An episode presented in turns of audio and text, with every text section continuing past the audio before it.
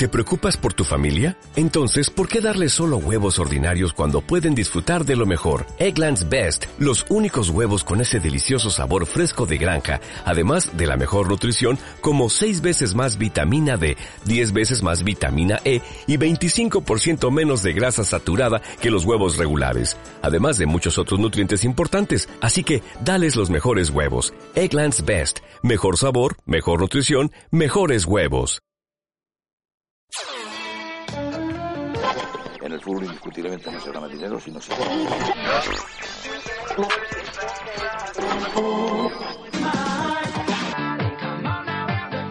Que lo de Roche es un, es un hecho. ¿Qué va? Que no te lo digo en ¿Pero dónde estáis? Nos alegra ser premium.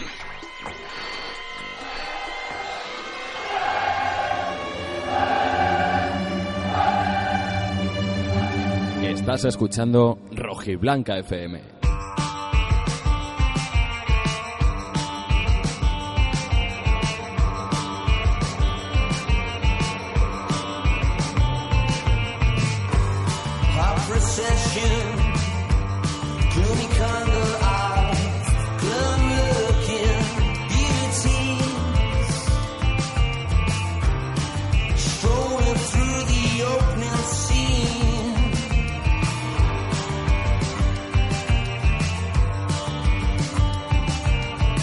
Buenas y rojiblancas tardes, bienvenidos queridos rojiblancos y rojiblancas al primer programa de la segunda temporada de Rojiblanca FM. Nos ha costado grabar, nos ha costado lo suyo, nos ha costado horrores y como sabéis llegamos con cuatro jornadas de retraso. Y no teníamos previsto volver todavía, esa es la verdad. Pero han pasado tantas cosas que ya no podíamos dejarlo pasar más tiempo.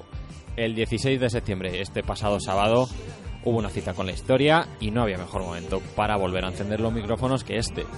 Muchos nos habéis preguntado y escrito durante todos estos meses cuándo íbamos a volver. Incluso viendo cómo pasaban las jornadas, si íbamos a volver. Quiero agradeceros a cada uno de vosotros el apoyo de corazón. Ha sido un verano complicado, no solo lo deportivo, que yo creo que este verano casi todos los atléticos hemos tenido la misma sensación de vacío y de desesperación en muchos momentos, sino también en lo personal. Y es que no me encontraba con ánimos de retomar este proyecto si no era al 100%. Y la verdad, y siendo honesto conmigo mismo, no estaba ni mucho menos al 100%. Ha sido un verano tremendamente decepcionante y he malgastado demasiado tiempo en intentar entender ciertas cosas y sobre todo ciertas personas. Y quizá ese sea uno de los errores que tengo, que intento racionalizar e impartir justicia donde no debe haberla, e intentar entender cosas que simplemente no tienen por qué tener una explicación, y que tampoco merecen intentar buscarla. Pero para eso uno necesita tiempo, se necesita conocerse a sí mismo y se necesita saber qué valores tiene y cuáles no quiere para su vida. Y obviamente la mentira, el dramatismo y la deslealtad no tienen hueco en la mía. El tiempo también sirve para que se descubra el pastel. Y vaya pastel. Asco se queda corto. Es por eso que quiero cargarme enteramente la responsabilidad de no haber podido grabar antes. Lo fácil hubiera sido achacar problemas técnicos, que también los hay, ¿eh? que también los hay. Pero con el cariño que nos dais no tiene ningún sentido hacerlo. Aunque ya lo sabéis, a modo de resumen breve, recogemos esta temporada al equipo en quinta posición, empatados con 8 puntos, con nuestros vecinos los ciervos y a 4 puntos del líder, que es el Barcelona. Delita también el verano que les ha tocado a ellos. Empate en la primera salida a Girona en un partido guionizado por Tarantino, victoria cómoda por 1 a 5 en Las Palmas y empate a gafas en la visita a Mestalla, una salida que con la primera salida en Champions en Roma nos dejan claro que pese a que el equipo sigue compitiendo y que sigue haciendo buen papel en plazas difíciles, la ausencia de goles a falta de gol la vamos a seguir cargando a la espalda otra temporada más, o al menos hasta enero. Os acompañaremos en esta temporada histórica del club, entre otras cosas porque nos cambian de casa y nos cambian de escudo. Un estadio que pese a estar incompleto e inacabado, pinta como uno de los mejores estadios de Europa. Fernando Torres decía en unas declaraciones que este estadio lo hemos construido todos nosotros, que cada uno hemos puesto nuestro granito de arena en esos años anteriores en los que las cosas no iban tan bien y que todos hemos contribuido gracias a estar ahí continuamente a ese crecimiento. Y es cierto que este estadio puede suponer ese crecimiento. Fue muy emocionante ver a los más mayores y emocionarse con este cambio, aún con la nostalgia del eterno Vicente Calderón en su memoria y la ilusión de los más pequeños ante el primer estadio que conocen. Entre todos nosotros, ahora tenemos la misión de transportar toda esa magia, toda esa energía que hemos vivido en el Calderón y teletransportarlo a este nuevo estadio Wanda Metropolitano para seguir llenándolo de momentos mágicos. Lo que no termino de ver es lo del escudo. Y es que no sé qué necesidad hay, con qué fin se ha hecho y de qué manera esto puede ayudarnos a crecer. Al revés. Esto, y como ya he repetido en varias ocasiones, me parece solo el principio y creo que después, años más adelante, no sé cuándo, vendrán más cosas de estas y lo próximo serán las rayas. Antes de empezar, saludamos a nuestros amigos de Metropolitano FM y a la zona mixta y vamos a recordar nuestras redes sociales de contacto, nuestra red principal, nuestro Twitter, arroba rojiblanca FM todo junto, donde puedes decirnos todo lo guapos y buenos que somos, y nuestro iBox, rojiblanca FM, donde puedes dejar también tus comentarios y darle a me gusta, que en esta ocasión entre todos vosotros sortearemos una camiseta firmada por Francisco José Rodríguez da Costa, deportivamente conocido como Costiña. Bueno, pues hoy contamos en el estudio con los dos nombres y hombres del verano, que no son ni Neymar ni Mbappé. Son nada más y nada menos que los hermanos Prestel, que ya los echamos de menos. Por un lado, a mi lado izquierdo, cogiendo esa esquinita que tanto le gusta, no sabemos todavía por qué, tenemos a Miguel Ángel Prestel. Muy buenos días, Miguel Ángel. Buenos y Wandas metropolitanos días. La verdad es que yo siempre he sido mucho de esquinitas. Yo creo que en esa zona es donde más y mejor me ubico. Y al otro lado de la mesa, al lado derecho, tenemos a Santiago Prestel, que viene equipado con su carpeta llena de notas para esos análisis tan profundos que acostumbró a hacer en esa primera temporada y que espero que sigan en esta segunda. Buenos días, Santiago. Buenos y metropolitanos días y un placer volver a estar con todos vosotros. ¿Tenéis ganas eh, de retomar este programa, el cual, como ya he dicho en la introducción, ha sido por mi culpa, vosotros. Yo sé que estabais ansiosos de grabar, así me lo repetí, pero eh, ya sabéis que ha habido dificultades. Quiero preguntaros antes de nada, eh, esta, esta parte, ¿no? De prácticamente que a la audiencia es la que le da igual, ¿no? Pero yo la quiero hacer porque quiero que, que os conozcan un poquito más. Y tú, Miguel, me hables de este verano, de este verano que se ha hecho largo, se ha hecho largo sin fútbol y sin fichajes, eh, sobre todo. ¿A qué has dedicado el tiempo veraniego? Pues sí, la verdad que ha sido un verano muy largo, gracias a la gestión del Cerecito este, que gracias a él no hemos tenido esos fichajes que tanto deseábamos y la verdad que al no tener esa información del Atleti he tenido que dedicarme más a lo que es la fiesta, lo que es eh, un poquito el alcohol, la buena vida, ¿sabes? Y bueno, la verdad que se ha hecho duro, pero también nos lo merecíamos, necesitábamos un verano tranquilito y de relajación y la verdad que lo hemos exprimido al máximo. Y me gusta preguntarte este tipo de cosas, Miguel, sobre todo para valorar el contraste que hay con tu hermano, con tu antítesis, ¿eh? con tu... Es que sois el, el Eros y el Tánatos, totalmente. Tú que estudias filosofía, además, Santiago, sabes lo que es el Eros y el Tánatos, imagino. Pues quiero saber, para contrastar con, con el verano de Miguel, cómo ha sido el tuyo. Pues la verdad que ha sido, como tú bien dices, un verano bastante tranquilo, porque no tuve vacaciones hasta casi primeros de septiembre, los últimos 7-8 días de agosto y primeros de septiembre, que encima me tocó hacer una mudanza, así que la verdad que ha sido bastante tranquilo. La verdad que no... ha sido tranquilo en el aspecto en el aspecto personal y en el y en el aspecto atlético porque la verdad que ha sido un veranito fuera sin pasión un verano, por así decirlo, pasado de forma, porque yo creo que se hizo el ridículo con, con el caso Vitolo, que es así lo más, lo más grave. Eh, aderezado con el ridículo que se está haciendo con el verano con Diego Costa. Y la verdad que poco más. Trabajando de mudanza y, y poco más.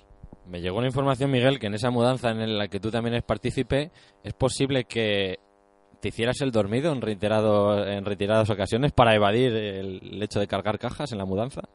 Nah, eso son difamaciones que llegan aquí a la radio. Y lo único que sí es verdad que una vez, pues habíamos quedado un viernes por la mañana y el jueves se me fue de las manos. Pero yo me quedé, no es que no me quedase dormido, es que me quedé inconsciente. Entonces, claro, si por uno una vez que hace una cosilla de esa ya se le está tachando de irresponsabilidad, pues me parece muy mal. Pero bueno, la verdad es que estuvimos ahí al pie del cañón en la mudanza y fallamos un día por algo que me sentó mal en la cena del jueves, nada más. Bueno, pero eso es como las dietas, las- hay hay que saltárselas una vez a la semana. Quiero dejar claro que eso no fue así. O sea que menudas palizas a cargar cajas mientras el niño estaba durmiendo repetidas veces. Pues comentaba Santiago, fíjate, lo del tema, el tema de Vitolo que ha dado también para mucho. Fíjate, también ha sido un verano complicado para el presidente del Sevilla, ¿eh? no ha tenido que ser nada fácil después de esas declaraciones afirmando que, que Vitolo continuaba, que renovaba, de hecho, por cinco temporadas, que finalmente no ha sido así. Comentaba lo de Diego Costa, fíjate, tres meses para fichar a ese hombre, un hombre que lleva tres meses de vacaciones, tiene más vacaciones que los niños del colegio, y ha sido también un verano salpicado, fíjate, la venta de, de rateo, ha sido un verano que, que ha habido pocas noticias, pero la verdad que las pocas noticias que ha habido no han sido precisamente buenas.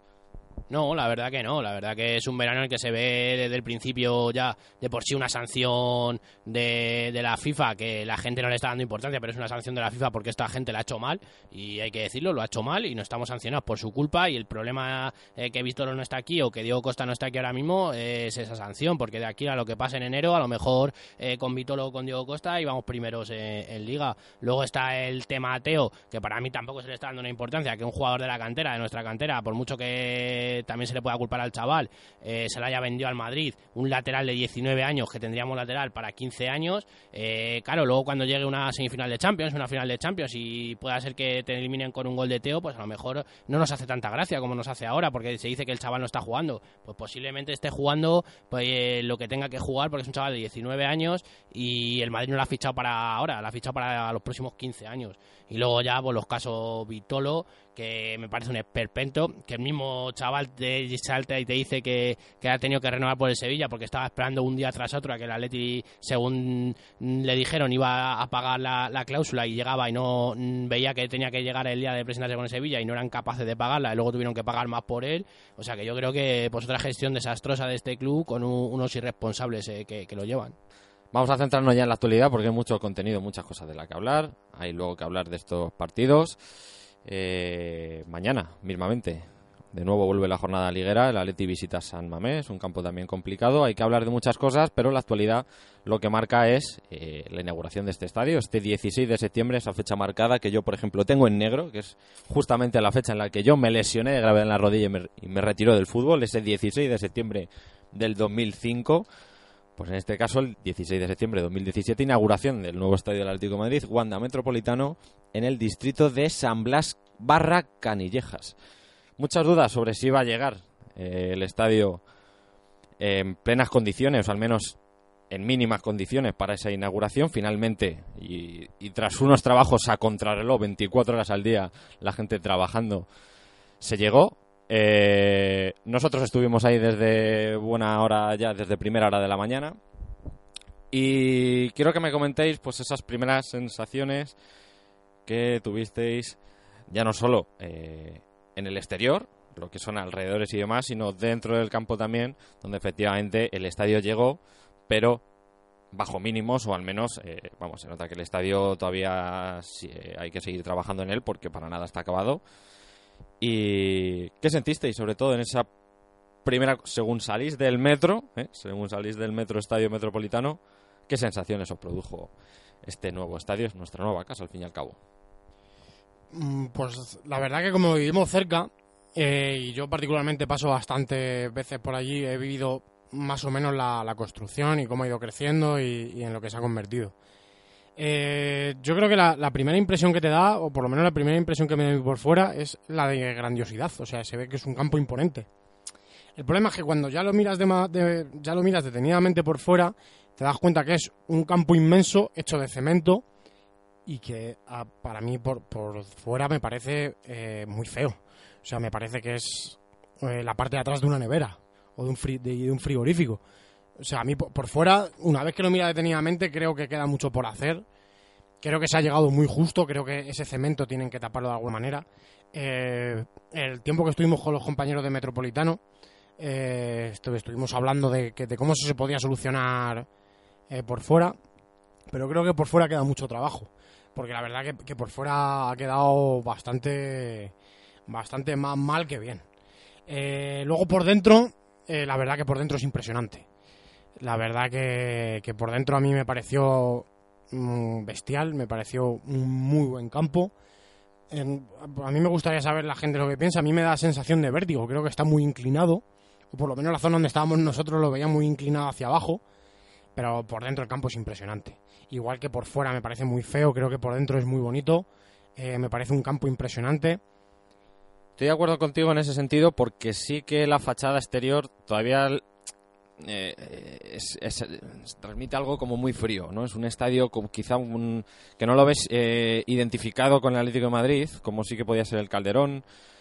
Eh, tiene un aspecto la fachada bastante frío, como de un estadio todavía genérico, digamos, todavía sin alma, que eso me imagino que con los trabajos, que espero que te, se hagan trabajos en el exterior, por supuesto mejore y muy de acuerdo, por supuesto, en el interior, de que el estadio es impresionante, ¿no, Miguel?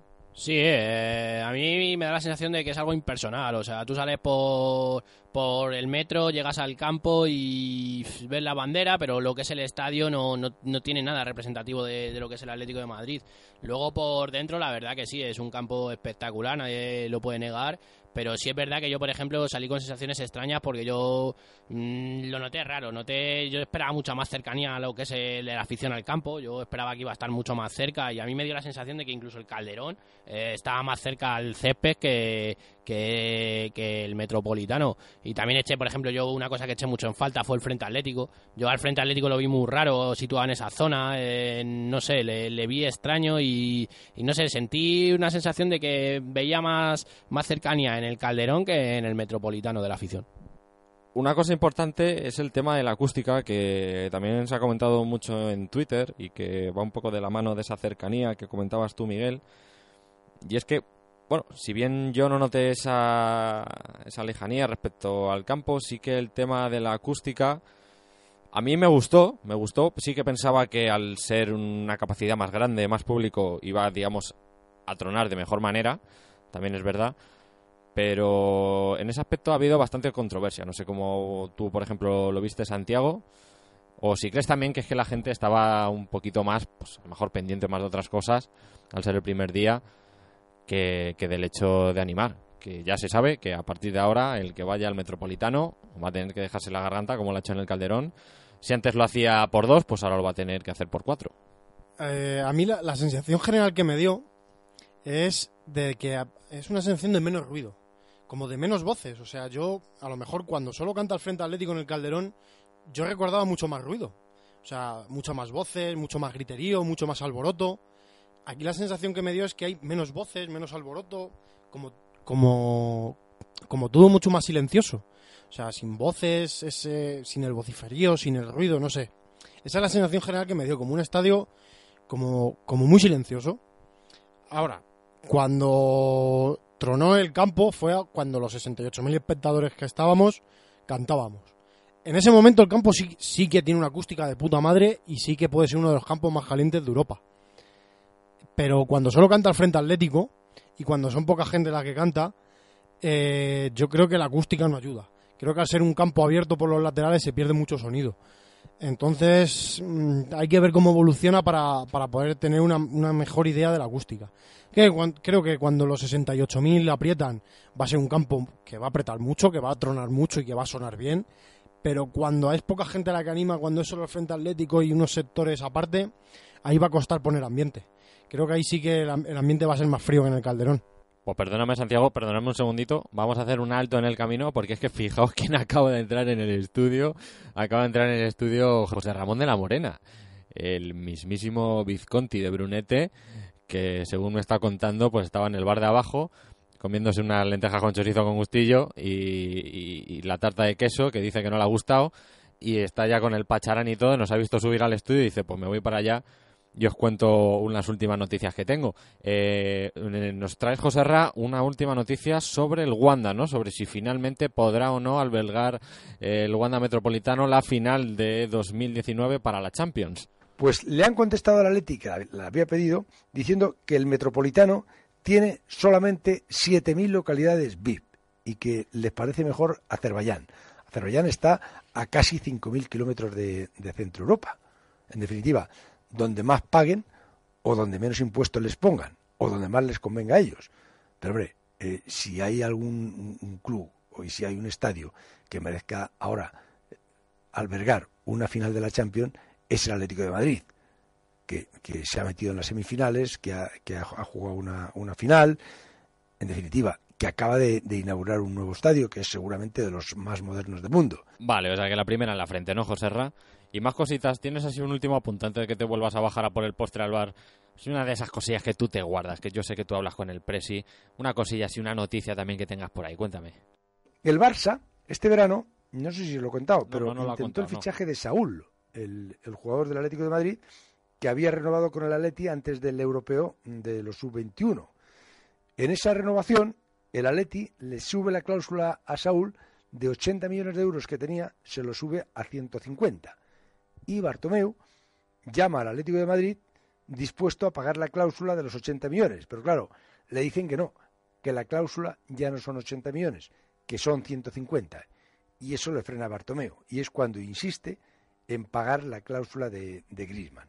Y se entera también que la cláusula de Griezmann no son 100 millones, sino que se la han puesto en, en 200 millones después del el acuerdo que, que han tenido con, con Griezmann.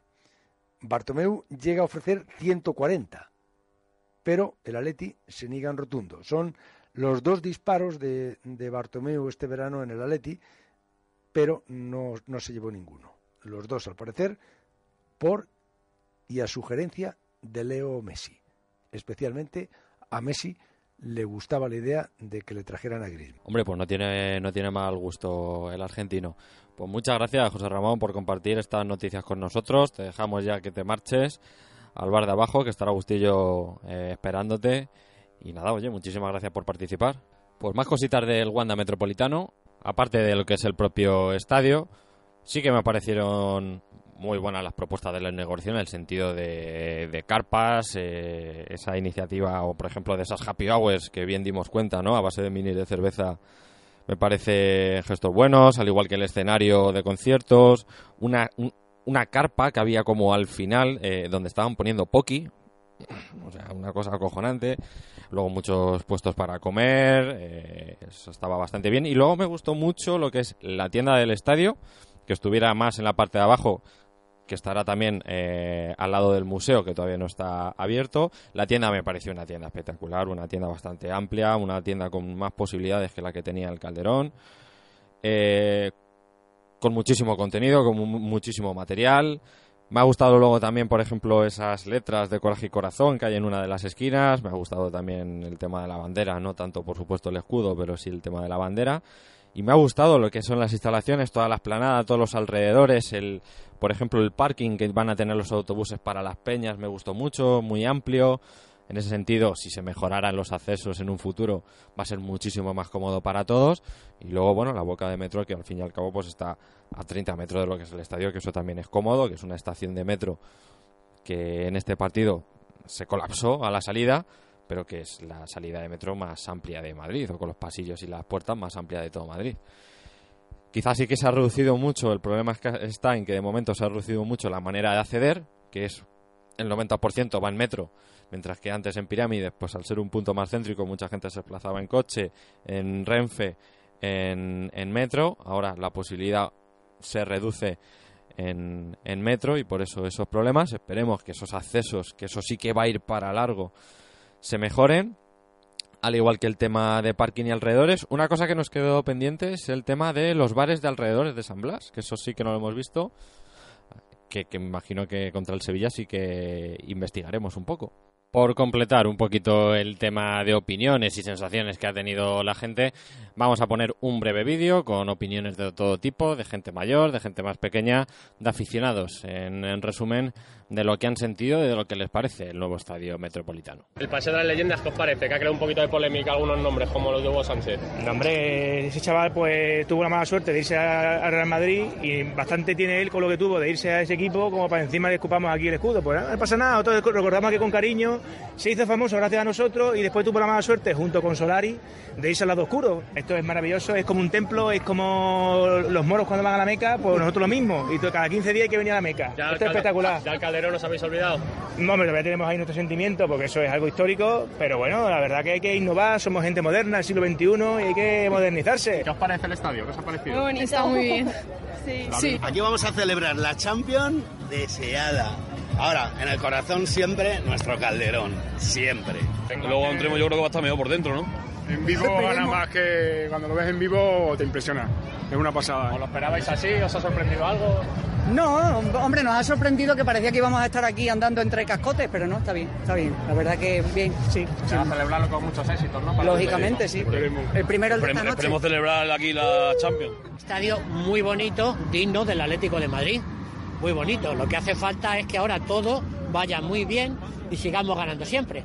Muy ¿Usted que ha bien. vivido ya otro traslado y demás? ¿cómo, cómo- Yo he conocido el Metropolitano antiguo y he conocido el Manzanares y ahora este es el tercero. Lo que hace falta es que hoy el Atleti gane para inaugurar el partido. Es muy grande, es enorme y es muy bonito. ¿Y lo que más os ha gustado de todo lo que habéis visto qué es? Pues yo sobre todo las placas de los jugadores. ¿Cuál es, cuál es tu jugador favorito? Griezmann y Coque. Griezmann y Coque. ¿Y los tuyos? ¿Cuál te gusta más? Pues a mí Coque. Coque. ¿El tuyo? A mí Griezmann y Oblak. Griezmann y Oblak. ¿Y lo que más os ha gustado de todo? A mí me ha gustado lo de por dentro. Por dentro, ¿ya lo has visto? Sí, había un hueco y, y lo he visto. Está muy chulo. Y ahora pues a ganar aquí muchas copas, ¿no? Sí. La Champions, la Liga, ¿qué preferís? La Champions. Atleti.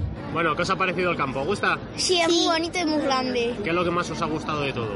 El campo. Pero de que dentro del campo, ¿el qué? ¿lo que más? Pues lo que más me ha gustado. La emoción que se vive. ¿Y el himno del Atleti lo sabéis? Sí, A ver, ¿cómo es? Aleti, Aleti, Atlético de Madrid. Una vez recogidas estas opiniones, vamos a hacer una pausa muy breve, bebemos un vasito de agua y enseguida contamos aquello que ha pasado en ese vídeo que tan conocido, que tan fugazmente se ha compartido por las redes sobre el presidente Enrique Cerezo. ¿No queréis radio? Pues vamos a tener radio. A la vuelta nos escuchamos. Rojiblanca FM. Nunca dejes de escucharnos.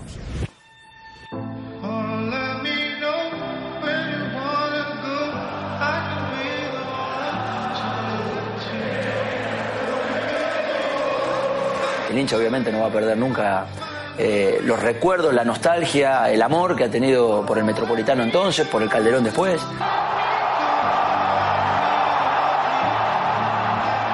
Y se va a enamorar del Wanda Metropolitano también, porque lo que te enamora y lo que enamora en realidad a los hinchas es la camiseta. Lo único que evidentemente nunca va a cambiar. ¡Ay, cómo te quiero! Que mientras que pueda venir al estadio, sea aquí o a donde sea, el ramo no va a faltar nunca. Lo que percibo imaginándome al hincha del Atlético de Madrid que conozco, que esto va a ser una olla a presión. ¿Por qué? Porque la gente está pegada al campo y todo eso te genera movimiento. Eso se transmite como se transmitió en el Metropolitano, como se transmi- se transmitió en el Calderón y no va a ser diferente esto, al contrario, esto genera sobre todo mucho entusiasmo.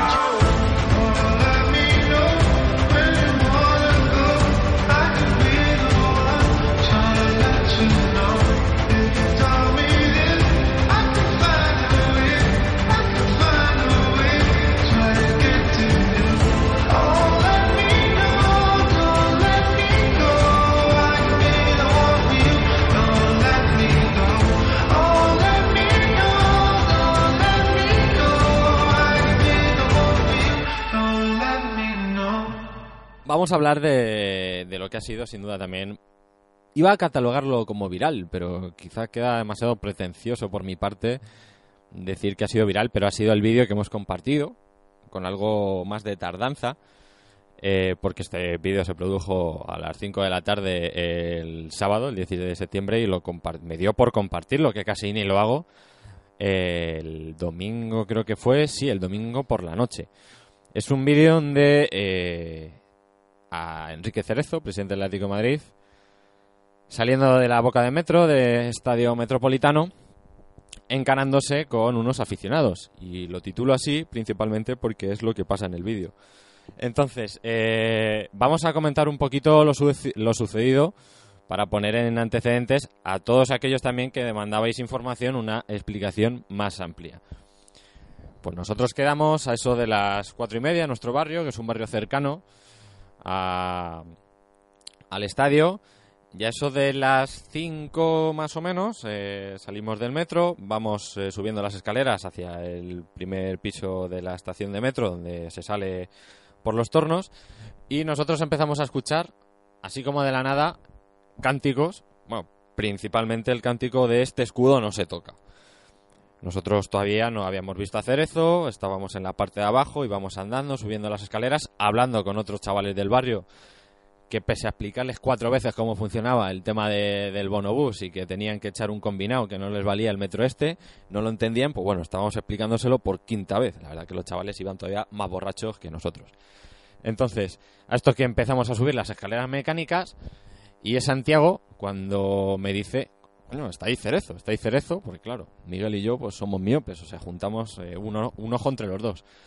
Y es cuando yo, ahí, eh, primeramente, grabo, es un vídeo que no lo he compartido principalmente porque el protagonista creo, creo que era menor, entonces no lo he querido compartir por eso, pero es un vídeo en el que eh, nosotros eh, llegamos, está Cerezo rodeado de sus cinco sabuesos, de sus cinco guardaespaldas, no sé si eran cinco o eran más, pero era una barbaridad.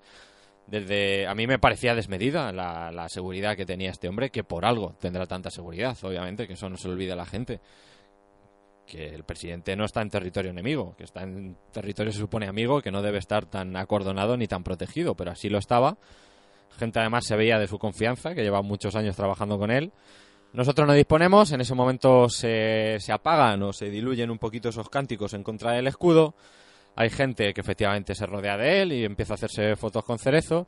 Y es ahí cuando Miguel Ángel Prestel inicia lo que es el siguiente cántico, que es la el cántico de Diego Costa. Diego que Miguel enciende la, mecha, trae a Costa ya, y ahí empezamos todos, es donde se escuchan ya cánticos de Diego Costa, y es el momento donde Cerezo se va acercando, que parecía que iba hacia nosotros, y Cerezo, de la nada, coge a un chavalín, que era un chavalín, que ya te digo, yo no le sitúo la edad, no le conozco, pero por su aspecto ya te digo que más de 18 años no tiene, tendrá 16 o por ahí, que es un chaval que en ese momento yo no le vi ni cantando en contra del escudo, ni diciéndole nada, le da con su dedo índice en el pecho y le dice, ¿qué problema tienes tú con el escudo?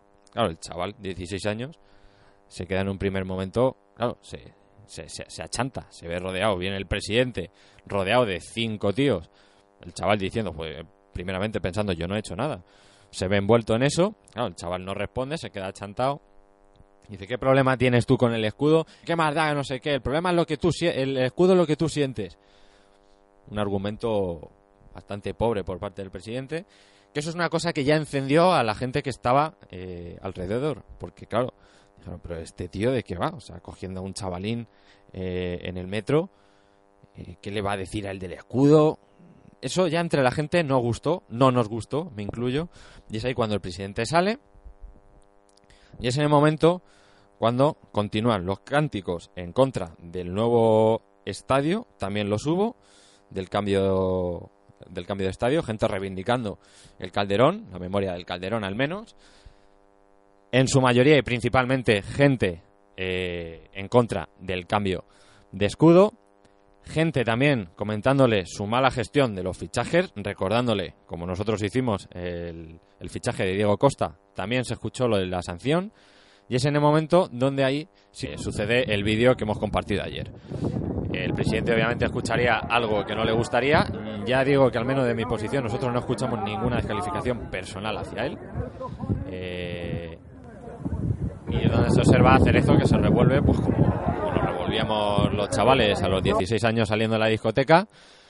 eh, de manera muy chulesca, de manera ya decimos que, que yo creo que demasiado exagerada, demasiado desmesurada para lo que se estaba más o menos para el ambiente de tranquilidad, más o menos más allá de esos cánticos que hubo que se estaba viviendo ahí. Entonces, bueno, pues Cerezo se encara, se revuelve, los puertas le intentan eh, frenar, le intentan controlar. Él sigue bastante encendido y es ahí cuando vais a escuchar. A ver si tenéis cojones que tanto, tanto también revuelo ha causado, porque es cierto que es de lo poco que se oye en el vídeo. Pero ahí es donde se observa. Yo creo que es un vídeo que más que escuchar, porque hay mucha gente que quiere las cosas explícitas y en calidad 4K y con un audio pues eh, doble surround para hacer eh, juicio. Pero bueno, yo creo que son imágenes que, que hablan por sí solas, más que lo que se pueda ser, o más que ese a ver si tenéis cojones, que para mí tiene la importancia que tiene, es más el hecho de que el presidente se revuelva, eh, se encare con los aficionados, a sorpresa de todo porque no era una situación como para revolverse. De hecho, hay una, hay una mujer que se la oye aquí al final, lo vamos a repetir. Así demuestras el aprecio a la afición. ¡Venga, Costa ya! ¡Que viva Calderón! Que dice así demuestras el aprecio a la afición. Obviamente ese, ese grito te viene después de una sorpresa, porque si obviamente a Cerezo se le insulta de manera personal reiteradamente, oye, todos tenemos una paciencia y tal. Pero claro, es que no fue el caso, no fue el caso, entonces de ahí la sorpresa desaficionada, es decir, así demuestras el aprecio a la afición, que no te está diciendo nada personalmente.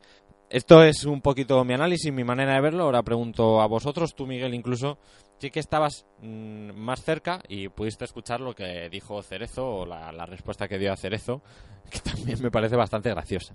Sí, en primer lugar, una de las cosas más vergonzosas que he visto yo fue lo que dices tú con el chavalín, porque ahí eh, es que ahí sí que nadie le dijo nada, lo único que se reivindicó y se dice, fuimos no- nosotros los que empezamos a cantar Diego Costa le ley trae a Diego Costa allá, y en ese momento venía por nosotros y cogía a un chaval de 16 años que iba por ahí, o, o, vamos, mayor de edad no era, y le dice lo del escudo que no tiene sentido ninguno, porque que si me viene a mí, que ya tengo una edad, pues oye, podemos discutir, podemos no discutir, podemos hablar o no podemos hablar, pero el chavalín, ¿qué te va a decir un chavalín? Eso ya, ya demuestra cómo eres, y eso ya fue lo que yo creo que a la gente lo encendió. Y ya fuera del metro, pues ya lo vimos todos, cómo se encaró, cómo incluso después el gorililla, este calvo que vemos ahí, vemos cómo incluso yo que estaba al lado del chaval que con el que estaban discutiendo, le dice que, que disfrutemos un poquito, que no sabemos lo que tenemos, que, que somos unos sinvergüenzas, que, que no, no sabemos disfrutar lo que tenemos, como si fuéramos ganado, que tenemos que ir ahí sonreír sí o sí, ¿sabes? Y con, con el desplante que lo decía y la, la forma de hablar que nos tenía, como si fuéramos la más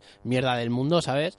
Y bueno, yo creo que, que la respuesta que dio Cerezo fue a ver qué, qué conseguís vosotros, si conseguís hacer algún día un estadio como estos con, con los sillones que os he conseguido uno- unos sillones en el Metropolitano que yo por suerte he estado dentro y vamos, no tiene mucha diferencia con lo del colisión Alfonso Pérez de Getafe.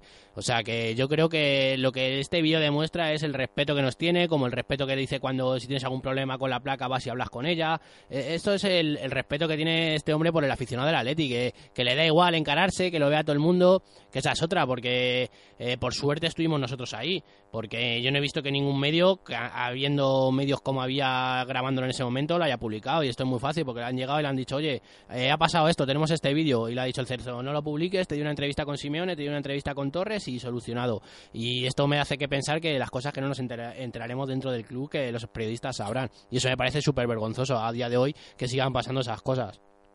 Y por lo demás, lo que, lo que digo, se ve la falta de respeto que nos tiene, que le damos igual. O sea, se ríe de nosotros, se encara, que es muy valiente encararse con, con seis gorilillas de estos, con un chaval, es muy, es muy fácil.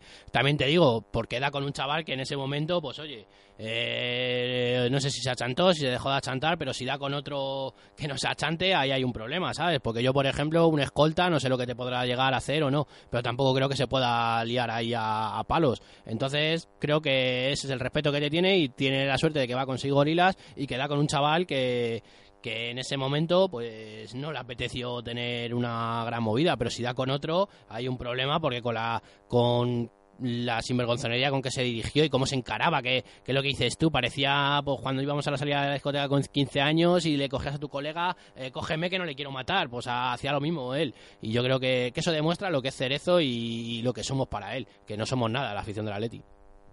Sí, justamente para apoyar eso, eso que comentaba y que tú mismo has dicho, eh, mm, eh, sus guardaespaldas, ¿no? Su guardaespaldas, la prepotencia también con la que se dirigían a la gente, que estaban bastante bien enseñados por él. O sea, se ve que pues son de la misma calaña y es el hecho de que repetían continuamente a la gente también, sonreíd un poquito, que os hace falta, valorar este estadio que tenéis, dientes, dientes, como la pantoja también se escuchó. Me parece absolutamente fuera de lugar, eh, seguramente eh, yo soy más del Atlético de Madrid que tú, pedazo de calvo. A mí no me vas a decir lo que tengo que hacer, ni lo que me tengo que comportar, ni lo que tengo o no que valorar. Eso está clarísimo. Tú, Santiago, que también estabas cerca, ¿qué opinión te merece estos, estos, estos hechos? A mí la verdad que, me- en líneas generales me pareció muy lamentable. O sea, me pareció muy lamentable la, la actitud de Cerezo para, se supone, con sus aficionados.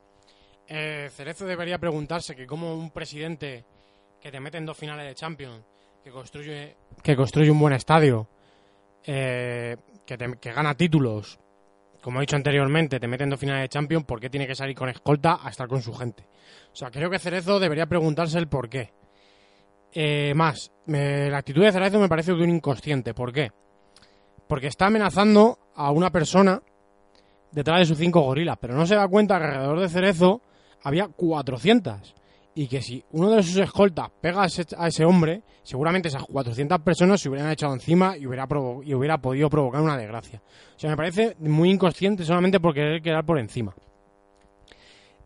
Después, eh, la actitud de los escoltas me parece lamentable. Eh, no solo iban protegiendo a Cerezo, sino que iban cogiendo a la gente, iban diciéndole sonreír, sonreír, eh, o Presi habla con este, y cosas así. O sea, me parece todo muy dirigido. Y después me parece lamentable la actitud de la prensa española, porque había cámaras, además había cámaras de, por ejemplo, yo me, parece recordar que era la sexta, eh, había cámaras grabándolo, y había periodistas a su alrededor, y no lo ha sacado nadie. O sea, nadie lo sacó. O sea, ¿por qué? O sea, ¿por qué no sale a la prensa estas cosas? Porque no interesa, porque si no nos dan entrevistas, ¿por qué? Porque el presi nos tiene que dar un sueldo, ¿por qué? O sea, los estómagos agradecidos no saben el daño, no solo que le están haciendo al Atlético de Madrid, sino el daño que le están haciendo al periodismo español. Mm, yo particularmente no soy muy muy partidario de los periodistas, no me gustan en líneas generales, pero creo que si la labor del periodista es informar, que menos que informen. Y en este caso, yo creo que la prensa generalista española y la prensa deportiva no informó, lo que me parece lamentable. Sí, de hecho ese ha sido nuestro ánimo, ha sido informar, informar porque veíamos que había cámaras eh, en esa conglomeración.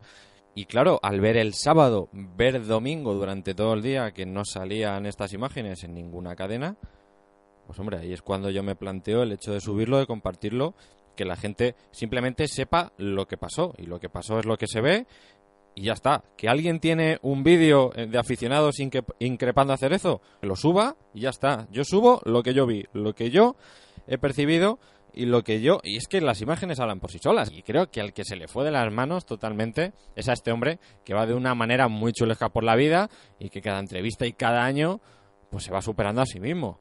Y de hecho, pues mira, parafraseando un poquito y para cerrar el tema ya de este vídeo, que como digo, no sé si se ha hecho viral, pero vamos, ya va por 800 retweets. eh, simplemente parafraseando al presidente, pues bueno, que él tenga algún problema con el vídeo, que hable con el vídeo, ¿no? Vamos a ir ya directamente a la actualidad, a esa sección que tanto echábamos de menos, a esa sección donde ya sabéis que desgranamos con completa profundidad pues ese último partido, o bueno, último partido, depende de cuándo grabemos, pero suele ser ese último partido, digamos, de importancia, que en este caso, pues nosotros, el partido contra el Málaga que inauguraba el Wanda Metropolitano. Vamos a empezar con ese rincón del experto con Santiago Prestel. Espérate que no tengo ni la canción, Julio.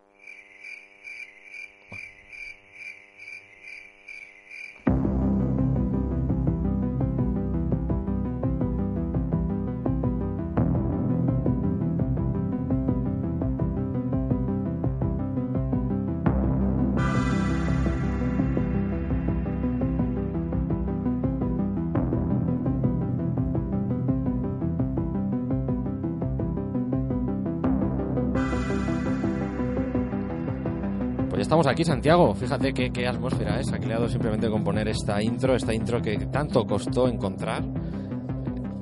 Esa Stranger Things, eh, prácticamente 20 programas eh, tardé en encontrarla, pero al final, permíteme, pero creo que he dado en el clavo. Totalmente. Acertaste de pleno. No se me ocurría nada mejor que cosa extraña para referirme, en este caso, a tu análisis. Pero vamos a hablar sobre, sobre este partido Atlético de Madrid-Málaga. Un ocerismo, ¿eh? Por bandera. No hay mejor manera de inaugurar un campo que con un, ocerismo. Yo no sé la afición que quiere, dónde ve la felicidad, dónde encuentra la felicidad en seis goles. Es que al final te pierdes, ya el sexto ni lo celebras, ¿no, Miguel? Es que es verdad, lo bueno está en celebrar uno y ya está. Irte a casa pues con ese sabor de boca de que has racaneado hasta tu inauguración. ¿con qué once empezó el Atlético de Madrid? ¿Con qué once inauguró el estadio? Pues el, primer once del Atlético de Madrid en el Metropolitano estuvo formado por Oblak en portería, Juan Fran de lateral derecho, Gorín y Lucas de centrales, Felipe Luis de lateral izquierdo, cuatribote en el centro del campo con Saúl, Tomás, Gaby, Coque y en la delantera Griezmann y Correa. Tomás está siendo el hombre de esta temporada, sin ninguna duda. ¿eh? El peso que está adquiriendo este jugador, el jugador ganés, es increíble. ¿eh? La verdad que, ha dado un paso adelante, se nota que tiene la confianza de Simeone y ahora mismo para mí es de los jugadores más en forma. Eh, el otro día, durante el partido ya del Valencia, eh, mm, voy a tirar un poco las campanas al vuelo y me voy a meter, a lo mejor me meto en un charco. Pero yo creo que si, que si tuviera más llegada y tuviera un poco más de gol, yo creo que Tomás, mm, a lo mejor este año no, pero el año que viene ya cuando vaya cogiendo minutos, a lo mejor no le tiene nada que envidiar a Pogba. ¿Tú, Miguel, crees que es el nuevo Pogba? ¿Togba? A mí yo creo que todavía le queda mucho a este chaval. La verdad que lo está haciendo bien, lo, lo está tiene una salida de, juego muy fluida de atrás, se arriesga muchas veces, porque muchas veces saca el balón ahí que como en una de esas te la cacen el gol, pero yo todavía le veo le veo un poco verde para sostener lo que es el medio centro del Atlético de Madrid. Y lo pasa es que lo va a tener que hacer, porque a Gaby lo va a tener que dosificar y va a tener que entrar muchísimos minutos. Que cuanto más minutos y mejor lo haga, mucho mejor. Pero de ahí a decir que, como ya está, yo estoy viendo ya a mucha gente decir que tiene que ser titular todos los partidos. Bueno, es más, el otro día duró 45 minutos.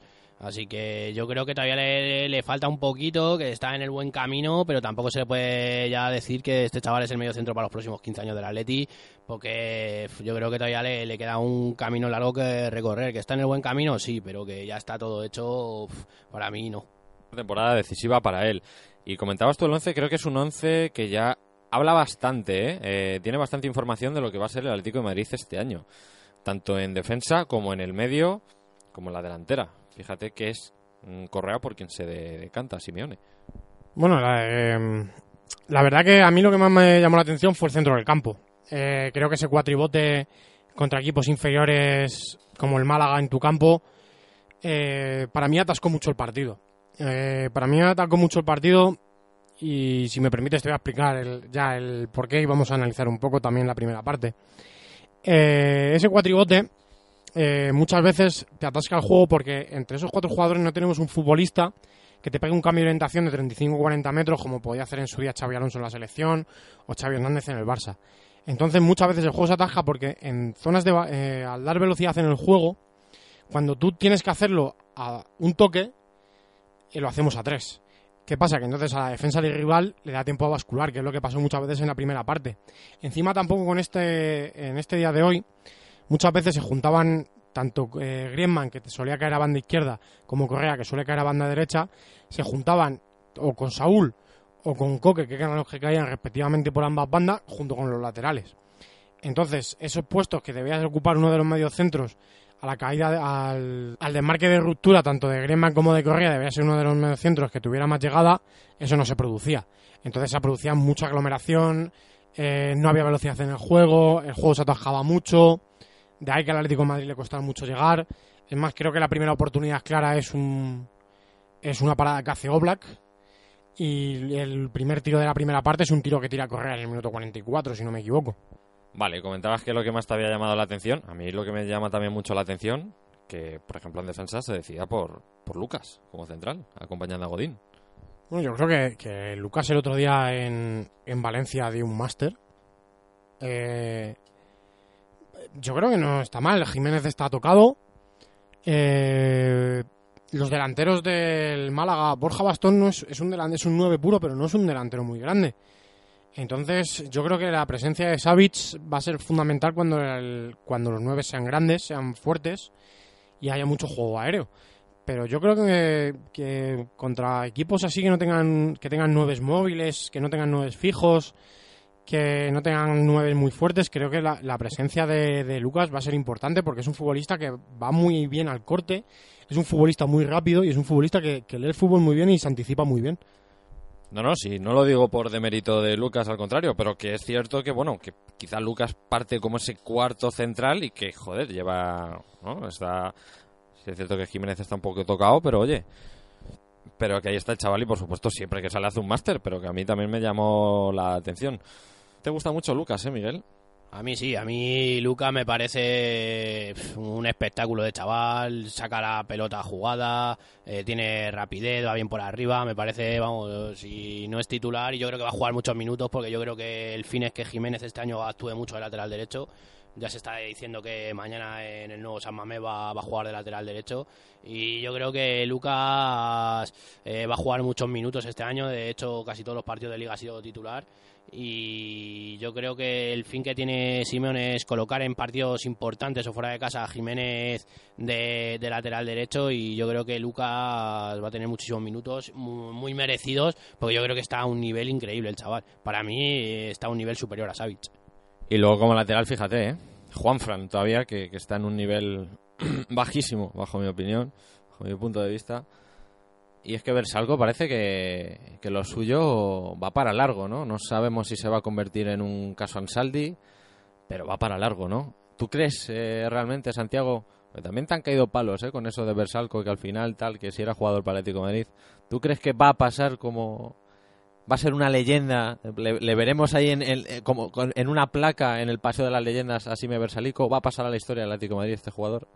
Bueno, yo, vamos, yo creo que no. Es, más, yo creo que sí. Yo creo que si la sanción no nos hubiera impedido, impedido fichar, yo creo que Bresalico estaba fuera este año. O sea, vamos, además salió en, en el diario de los Sport que el Nápoles daba 20 millones por él este verano. Eh, yo creo que no. O sea, yo creo que, que el año pasado no hizo partidos de nivel y si hizo partidos de nivel fueron contra equipos muy flojos. Eh, yo todavía tengo en el recuerdo el partido que hizo contra el Bayern de Múnich y contra el Eibar, que el Takashi Nui le, volvió loco. Partidos medianamente decentes contra equipos como Granada, que no tienen nada. Y este año Juanfran lo hace muy mal en el primer partido de liga, pero es que Versalico lo hace muy mal en Las Palmas. O sea, si vosotros os fijáis, el, gol de Las Palmas viene por Versalico. O sea, porque es un centro que no encima. Igual que Juanfran en, en la primera jornada contra el Girona. Eh, yo creo que defiende bien. Defiende bien, es que tampoco lo voy a defender bien. Atacar, ataca regular. Yo creo que ahora mismo el Atlético Madrid no tiene lateral derecho. Yo no creo en Versálico, es que no, no creo en él. O sea, le he visto en el Sassuolo, le he visto muy mal. Y en el Atlético Madrid no le he visto nada bien. Si Versálico está jugando, o Versálico jugó el año pasado, es por demérito de Juanfran. Si Juanfran estuviera bien, yo creo que Versálico no sueña con jugar. O sea, es más, a Versálico el año pasado le costó entrar en una convocatoria mucho y le costó jugar mucho. Me parece que fueron 10 partidos desconvocados. Me parece que no jugó hasta la jornada 7-8. Este año tiene una primera oportunidad contra Las Palmas y vemos como en el minuto 60 le quita porque para mí estuvo haciendo el ridículo, igual que Juanfran en la primera jornada. Y yo creo que ahora mismo el Atlético de Madrid no tiene lateral derecho y es importante que en enero se fiche un lateral derecho. Creo que, por lo visto, ahora está tocado de- del tobillo. Entonces, a ver qué pasa y por quién apuesta. Mm, yo, a mí me gustaría que Versálico se reformara y, fuera muy buen lateral derecho porque el Atlético de Madrid necesita un lateral derecho. Yo creo que Juanfran mm, me duele, pero creo que no va a aportar mucho más. Creo que los años le están pesando. Y el otro día en el partido contra el Málaga le vi muy apático. Creo que Versálico es joven y que por ahí puede, puede entrar en las convocatorias, pero lo veo muy complicado. Ojalá triunfe en el Atlético Madrid y ojalá le pongan 200 placas y ojalá sea decisivo, pero yo veo muy complicado y creo que Jiménez va a jugar mucho de lateral derecho. Hablando de laterales y de placas, Valera, ¿eh? Tiene su placa, Juan Valera, el jugador de Bullas. Está presente en el Paseo de las Leyendas del Atlético Madrid. Un paseo que ha dado también mucho de lo que hablar, ¿eh? Y fíjate, ¿quién sale arriba, Santiago? Griezmann y Correa. ¿Qué pasa también arriba? Yo creo que eh, tenemos un problema arriba. Esto lo, estamos heredando desde, el año pasado. Eh, el Atlético de Madrid ficha quien no tiene que fichar. Eh, hace una temporada para mí nefasta. Hace dos buenos partidos contra el Sporting y contra el Bayern Leverkusen. Y a partir de ahí estamos arrastrando una, falta de gol tremenda. O sea, no puede ser que un club como el Atlético de Madrid, que aspira todo, no, tenga, no tenga un 9. O sea, que solamente esté Griezmann. Eh, por suerte creo que Correa ha dado un paso al frente. Creo que está haciendo las cosas muy bien. Creo que es un futbolista determinante. Eh, y eh, sobre todo, aparte de determinante, es un futbolista distinto. Ahí vemos el, regate que le hace tirado en banda en el primer gol contra el Málaga. Me parece una locura.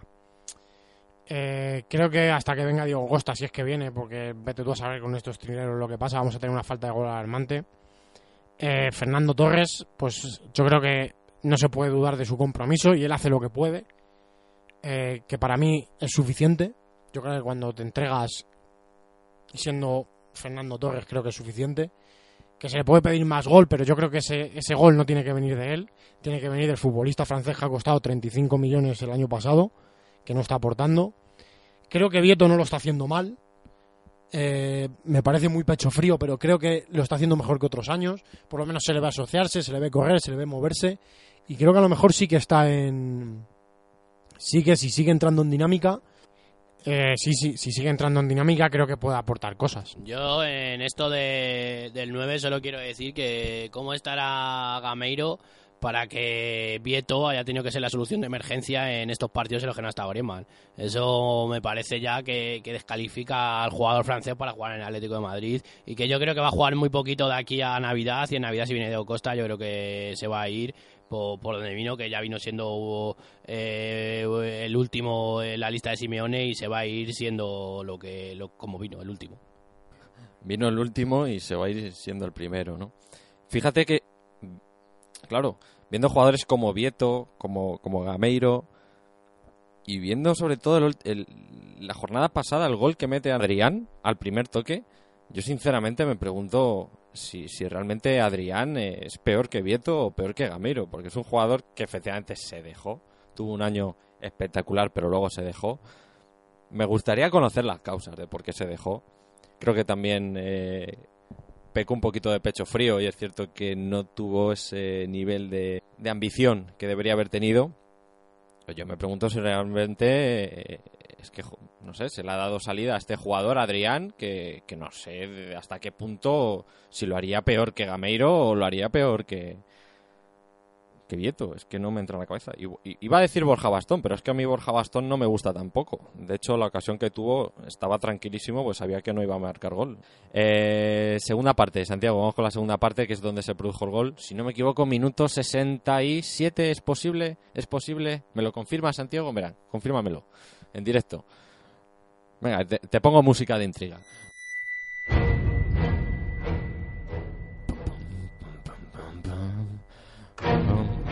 Santiago mirando el móvil, metiéndose en mis marcadores.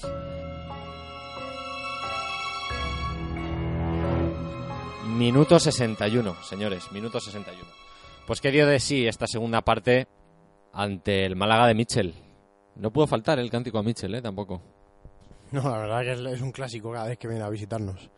Eh, pues a colación de lo que he dicho anteriormente en la primera parte, esa falta de velocidad en el juego, esa falta de movilidad, cada vez que, que el Atlético de Madrid era incapaz de darle velocidad al juego, eh, creo que es sintomático que quitar a Tomás. A Tomás. Creo, creo que es sintomático de quitar a Tomás.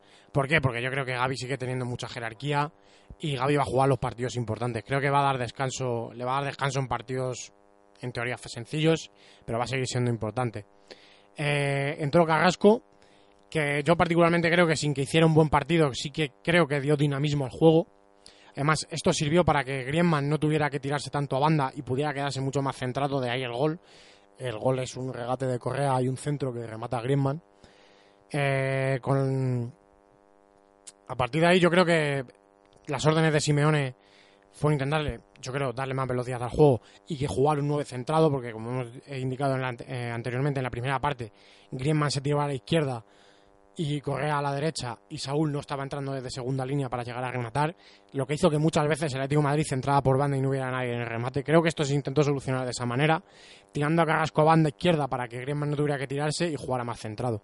Sí que es verdad que Correa, pues por la movilidad que tiene, es un futbolista que se engancha, se desengancha, cae a banda y creo que por ahí se pueden hacer muchas situaciones de dos contra uno que sí pasaron en la segunda parte. Eh, Juan Fran y Correa conectaron bastante mejor en la segunda parte. Incluso creo que con Coque formaron un buen triángulo en esta segunda parte. Y fruto de ello es, es el gol. Eh, Juan Fran, si no me equivoco, fue, fue eh, Juan Fran el que sube el balón. Eh, se lo da Correa. Hay un desmarque de ruptura de. Me parece que es de Coque. Ahora mismo no, no lo tengo bien situado si es Coque o Saúl. Eh, Correa con el balón sigue mientras el futbolista, mientras Coque arrastra al, al jugador del, del Málaga. Y la verdad que Correa se queda sin campo, pero le, hace un regate que, que le destroza. O sea, el Málaga yo creo que todavía se está buscando y va a llegar a Mestalla esta noche y va a estar soñando con Correa. Y de esa posición central de Griezmann, pues centra Correa y es el, el primer gol en el Metropolitano, un gol histórico y que yo creo que guardaremos en la retina durante muchos años. Creo que a partir de ahí el Atlético de Madrid quiso tener más el control, eh, intentó, no, apretó tanto, sí apretaba en la salida de balón un poquito del Málaga, el Málaga es que no, tenía recursos, metió mucho balón largo, la verdad que tanto Lucas como Godín estuvieron imperiales a, los cortes y los balones aéreos. Creo que a partir de ahí el equipo sí que tuvo más el balón, pues sí ya lo tuvo, lo tuvo mucho más. Eh, el cambio de Torres era obligado, creo que el cambio de Torres es obligado. Creo que, para mí particularmente, creo que tenía que haber jugado titular. No a lo mejor porque Correa no lo está haciendo bien, que sí que creo que se lo merece, pero creo que este primer partido en el Calderón, en el Metropolitano, lo tenía que haber jugado Torres. Eh, y a partir de ahí creo que el Atlético de Madrid tuvo mucho más el balón. Creo, creo no muchas más ocasiones, porque el Málaga, a pesar de ir perdiendo, tampoco se fue al ataque a lo loco. Aunque sí es verdad que tuvo en el minuto 88, en el minuto 89, la mano que saca Oblak, que es una mano impresionante. Y la verdad que eh, a partir del gol, yo no recuerdo ninguna ocasión clara del Atlético de Madrid que salva al portero. Es que eh, es un equipo muy plano. Eh, es un equipo que necesita un tío que enganche. Igual le pasa lo mismo al año pasado. Necesitamos un tío que enganche entre la, la delantera y el centro del campo. Es más, yo pensaba que con el 1-0 eh, Simeone iba a quitar a, a, Gaby, iba a meter a Gameiro o a Vieto para meter a, Correa de enganche y meter otro segundo delantero, cosa que no se hizo y que para mí es sintomática. Para mí es sintomático, va ganando 1-0, entiendo que no te quieras arriesgar, pero no sé, yo creo que también hay que poner un poco más de diferencia. Porque si entra del 88 que saca Oblak, nos quedamos todos con cara de gilipollas. Creo que es sintomático, creo que no saca a Gameiro porque no confía en él. Eh, para mí la situación, para mí el partido demandaba eso, demandaba quitar a Gaby, jugar con Coque y con Saúl de medio centros y un enganche para poder conectar o con Gameiro o con Vieto en punta o con Griezmann, eh, pero no se hace. ¿Por qué? Para mí es falta de confianza tanto en Gaitán como con Vieto, que yo creo que sí tiene más confianza en Vieto y en Gameiro. No sé cómo lo veis vosotros, pero para mí el partido sí que pedía, pedía bajar, o la situación de Correa, bajar la enganche con otro con los dos delanteros, o meter a Gaitán por Correa y jugar con Griezmann y Torre de delanteros. Mira, te voy a decir una cosa, da gusto escucharte. Tenía ganas ya de, de ver un análisis, de escuchar y, y, atender y sobre todo aprender de un análisis como los tuyos, porque vaya análisis también hay por ahí, ¿no, Miguel? A ti hay uno especialmente también que te ha llamado mucho la atención, ¿no? Es, ese, ese análisis esa previa contra la Roma, ¿no? Que escuchaste por ahí. Sí, sí, sí, fue, fue un... Yo no sé si fue un análisis o una broma, porque la verdad que yo me estuve riendo tres días y la verdad que fue... ¿Cómo es la, la radio de quién? De... Ahora son radio de uno, porque, porque se le va todo Dios y se ha quedado todo solo. Radio de uno se llama ahora. Pues ahí en, la radio de uno, la, la radio de, de, Cerezo y Gil, eh, hay un hombre que yo sinceramente, mira, yo veo mucho fútbol porque la verdad que me encanta el fútbol, veo muchísimo e intento ver otras ligas, intento, pero lo que nunca diré es que soy experto en nada. Y este hombre, al parecer que va de que es ojeador, que va de que tal, hizo un análisis esperpéntico el, el día antes de jugar contra la Roma en el que dijo que que Allison, portero internacional con Brasil, era prácticamente el peor portero de la Champions League, que era lo peor de la Roma, cuando, oye, ya que si tanto vas de experto y tanto vas, hay una entrevista de Monchi en el que dice que, que este año han apostado por Allison eh, y que se vende a Sceni, porque el portero del año pasado era, era Sceni, no Fabianchi, como dice este hombre, porque este hombre dice que, el, portero de, del año pasado de la Roma era Fabianchi, que lleva toda la vida jugando en la Premier. El chaval se pegó un susto, me mandó a mí un WhatsApp Fabianchi diciendo que, que por qué que, no tenía él en el currículum un jugador en la Roma. Le dije, no te preocupes, Fabián, que este hombre que está un poco loco.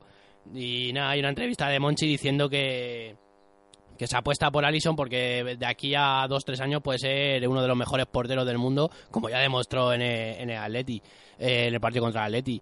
Y nada, y solo eso, otro, un par de jugadores que, que dijo que, que, ya no están en la Roma. Y sí es cierto que si vas de experto, tío, por lo menos, ya no te digo que, que veas un partido de la Roma, porque ya está claro que no lo ves, pero coño, por lo menos léete una entrevista antes de hablar, porque luego, coño, luego no quieres que se rían de ti. A ti esta segunda parte, Miguel, ¿qué te pareció? Ese, ese gol de, fíjate, Grisman, ¿eh? Griezmann, un jugador que ha tenido un verano también movido, eh, nos ha dado un, un verano con sus luces y, sobre todo con sus sombras. nos ha dado un verano complicado y al final, mira, va a entrar en la historia del Atlético de Madrid como el primer goleador del Metropolitano. ¿Qué te pareció esta segunda parte? En definitiva, también que me hagas pues, tu resumen, al igual que ha hecho Santiago de, del Atleti, que sí es cierto que fue un Atleti pues, bastante gris, ¿no? Yo la verdad que, que destaco sobre todo, como siempre, a Black, porque me parece que es- este hombre de- destacable de todos los partidos, siempre te saca la que tiene que sacar en el momento clave que te la tiene que sacar, porque si, si no te saca la que le saca Borja Bastón, se te ponen 0-1 y, ahí a ver qué hubiera pasado, y si no te saca la que le saca en el minuto 89, empatas a uno y, y se te queda, pues eso, la cara que se te queda, y yo creo que yo como portero que he sido disfruto cada momento viendo a Oblak porque es, una barbaridad de portero, es una suerte tenerle aquí, y a mí, eh, si, si en algún momento se va, me va a doler mucho porque creo que va a ser muy, muy difícil encontrar un repuesto mejor que Oblak. Porque me parece que es que cada, cada parada que hace, cada gesto de portero que hace es un espectáculo. Recuerdo una parada que hizo en Roma cuando no a Nainggolan, que sacan una falta atrás, le pegan a Nainggolan y sin ver y sin nada, ya no son los que la pare, sino que la bloca. Es que me parece un espectáculo y es que siempre está en el momento en que tiene que estar y, me- y me parece increíble. Y también destacaría el paso adelante de Correa. Eh, destaco a Correa no, no por el- los goles que nos vaya a dar, porque yo creo que Correa no es el jugador que nos va a meter 20 goles en un año, que ojalá de ese paso adelante también a nivel goleador, pero sí es el jugador que nos puede destacar muchos partidos, porque tiene uno contra uno, tiene salida, y más allá de los goles que pueda meter, sí que es el- los partidos que pueda desatajar, como hizo el otro día, y creo que es el paso adelante que solicitaba Simeone de él, y yo creo que lo está dando, y está dando un gran nivel, ya ha conseguido muchos puntos de los que lleva la Atleti este año han sido por aportación suyo y yo creo que, que es un jugador que este año va, va a ser muy importante. Y es que esto no para, porque si el sábado tuvimos partido de inauguración, fíjate, mañana miércoles lo que nos encontramos ya, partido en el nuevo San Mamés y el sábado de nuevo en el Wanda Metropolitano contra el Sevilla. Únicamente a modo muy breve, Santiago, déjate el móvil, por favor. Dime las claves de lo que va a ser este próximo partido en San Mamés. Una breve previa. Bien, desde aquí quiero dejar claro que desde ahora mismo en este podcast se prohíbe la palabra Wanda. O sea, se prohíbe automáticamente. O sea, no existe el Wanda Metropolitano. Podemos llamarlo Metropolitano o Nuevo Metropolitano. Prohibimos la palabra Wanda. Específicamente la palabra Wanda queda prohibida. ¿Quieres que incluso, porque es que llevo diciendo Wanda Metropolitano todo el, todo el podcast, ¿quieres que incluso cuando diga Wanda, ahora en postproducción ponga un pitido, como cuando te, cuando te ponía un pitido cada vez que decías hijo de puta? Me parece bien, puedes poner un pitido. A partir de ahora no vamos a referir a la palabra Wanda con pitido. Una vez dicho esto, eh, en cuanto al partido de Bilbao, yo creo que ir a jugar al nuevo San Mamés, la verdad que siempre es un partido complicado. Eh, no he visto la temperatura que va a hacer, pero allí en Bilbao a lo mejor empieza ya a llover y a lo mejor Vieto y Gaitán, no sé yo, ¿eh? No sé yo si Vieto y Gaitán van a estar en condiciones de jugar en, en, eh, en, en- en San Mamés. Pero bueno, yo creo que el, el peligro del Bilbao ya sabemos que es el, balón aéreo. Eh, jugadores como Aduriz, que yo particularmente a mí me tiene enamorado. Eh, nuestro queridísimo Raúl García. Eh, Iñaki Williams y la verdad un renacido Iker Muniain, que la verdad que lo está haciendo bastante bien. Lo que no sé si va a estar Kepa. Yo desde aquí también decir que me, Kepa me parece uno va a ser uno de los mejores porteros de Europa. Yo creo que ya lo dije durante el año pasado, pero para mí va a ser una locura. Creo que está lesionado, no sé si va a jugar Kepa o va a jugar Yago Herrerín. A ver qué es lo que pasa. Eh, porque creo que también está teniendo problemas Kepa con el tema de la renovación. Y a ver qué es lo que pasa. Pero para mí va a ser un partido muy complicado que junto con el partido del Sevilla creo que va a dictar lo que puede pasar ya en octubre y el devenir de, de hasta enero. A ver si juega Diego Herrerín mejor, ¿no? Que quepa, la verdad. Fíjate que hoy justo ya salía en portada de que tras la cantada, tras esa guitarra que sacó Keylor Navas en Anoeta, ya le están situando en la órbita del Madrid. A mí es un portero que me huele mucho a Madrid, ¿eh? Me huele mucho a Madrid. Eh, Miguel, tu análisis, tu previa sobre el Atlético de Madrid, que es un equipo al que tú sigues bastante, que te gusta mucho. Pues yo la verdad Antes, cuando jugamos el año pasado, estos años con el Bilbao, siempre os decía a vosotros que no me daba ningún miedo porque, porque los equipos del Chingurri, la verdad que para Atleti son, son perfectos, porque juegan con la defensa muy adelantada y el Atleti siempre en dos o tres contras le pillaba y se acababa el partido. Pero lo que he visto ahora de esta el Bilbao de, de Ciganda no tiene mucho que ver con el, con el Bilbao de, de Valverde, mucho más ordenado, defiende mucho más atrás y yo creo que por ahí sí que nos va a costar un poquillo más que con los años del Chingurri. Eh, a, partir de ahí, nombres, pues, habéis dicho Kepa, a mí Kepa me parece, si no el mejor portero español del momento, eh, va a estar por ahí, porque me parece eh, bajo palos eh, buenísimo y tiene un control aéreo y con el pie que es espectacular. Y yo creo que mm, hay un central que apunto el nombre para todos los que les gusta el fútbol, que se llama Núñez que es un espectáculo que mide casi 1,90 y es rápido como el solo. Eh, me encantó, el otro día le, vi jugar y la verdad que tiene una pinta de central ese chaval que, es espectacular. Y yo creo que nos va a costar un poquillo más por ese hecho, porque Chingurri sí que es verdad que era un poquillo más loco en ese aspecto, iba con todo arriba y el Atleti siempre le pillaba dos contras, pero con Ciganda le estoy viendo un Atleti un poquillo más defensivo, más ordenado, que, que no se va tan arriba, pero bueno, yo creo que el Atleti puede ganar perfectamente allí, si, si juega como ha jugado estos años allí en Samamés, que se nos ha dado muy bien, yo creo que el Atleti de, debería sacar los tres puntos, además el Bilbao viene de una serie de partidos muy duros también, porque ha tenido que viajar a Alemania, viene de, de jugar en Las Palmas, yo creo que, que va a ser un partido muy competido, pero en el que el Atleti va a sacar los tres puntos. Creo, si no me equivoco y no tengo mala memoria, que seguimos también invictos en el nuevo San Mamés, donde todavía no hemos perdido, al menos en Liga, que es lo que más así fresco tengo en la memoria, todavía no hemos perdido en ese campo. Un placer, chicos, teneros. Hasta aquí vamos a acabar el programa de hoy, este primer programa de esta segunda temporada. Esto es Rojiblanco FM. Muchísimas gracias a todos los que nos habéis preguntado que cuando volvíamos, pues ya estamos aquí. No te puedo decir ahora mismo, no tengo la fecha de cuándo va a ser el siguiente programa, pero lo importante es que hemos vuelto, es que hemos puesto esa primera piedra en el camino y esperemos acompañaros, esperamos acompañaros como hicimos durante el año pasado, durante toda la temporada y esperemos que sea una temporada llena de éxitos que va a ser complicado, pero bueno, vamos a confiar en el momento en lo que tenemos y es que las cosas salgan mejor. Un abrazo y Forza Leti siempre, ahí donde estéis.